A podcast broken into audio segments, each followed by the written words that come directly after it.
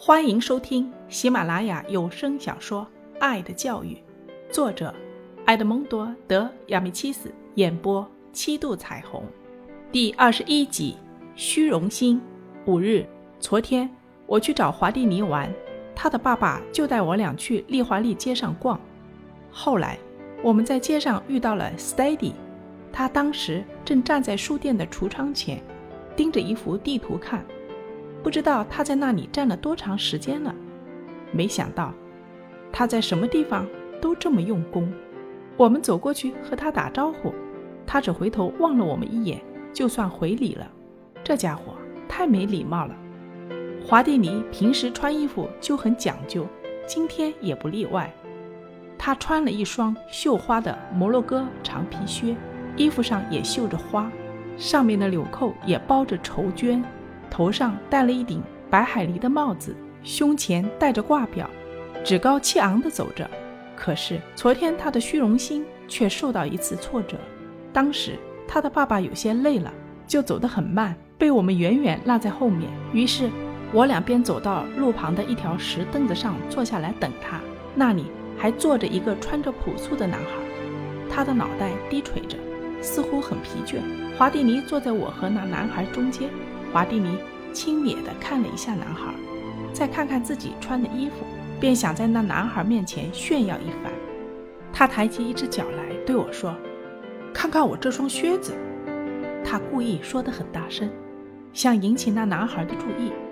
可是那男孩却不理会，头依然低着。华蒂尼放下脚，又指着纽扣，眼睛瞟着那少年对我说：“这扣子并不好。”上面的丝带太麻烦，我打算换一排银的。那男孩仍然没有看他。华蒂尼又把那顶白帽子摘下来，用手指顶着转动起来。可是那男孩连眼皮都不抬一下，好像是故意不看的。华蒂尼有些不高兴了，又把挂表拿下来，打开后盖，要我看看里面的机件。可他再怎么折腾。那男孩还是不把头抬起来。我问：“这表是镀金的吗？”“不是纯金的。”华蒂尼回答道。“我不信，肯定多少掺了一些银在里面。”我说。“不可能，百分之百纯金的。”华蒂尼大声分辨着，还把挂表凑到那男孩面前说：“你来看看，这是不是纯金的？”我不知道。那男孩看也不看，面无表情地回答道：“呵，还挺傲慢啊！”华蒂尼生气地大声说。这时，华蒂尼的父亲正好走过来了。他听见这话，尖声对自己的儿子说：“住口！”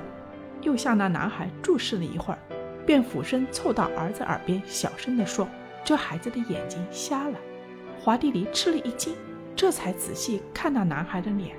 发现那眼球是玻璃样的，没有表情，什么都看不见的。他脸红了，呆呆地注视着男孩。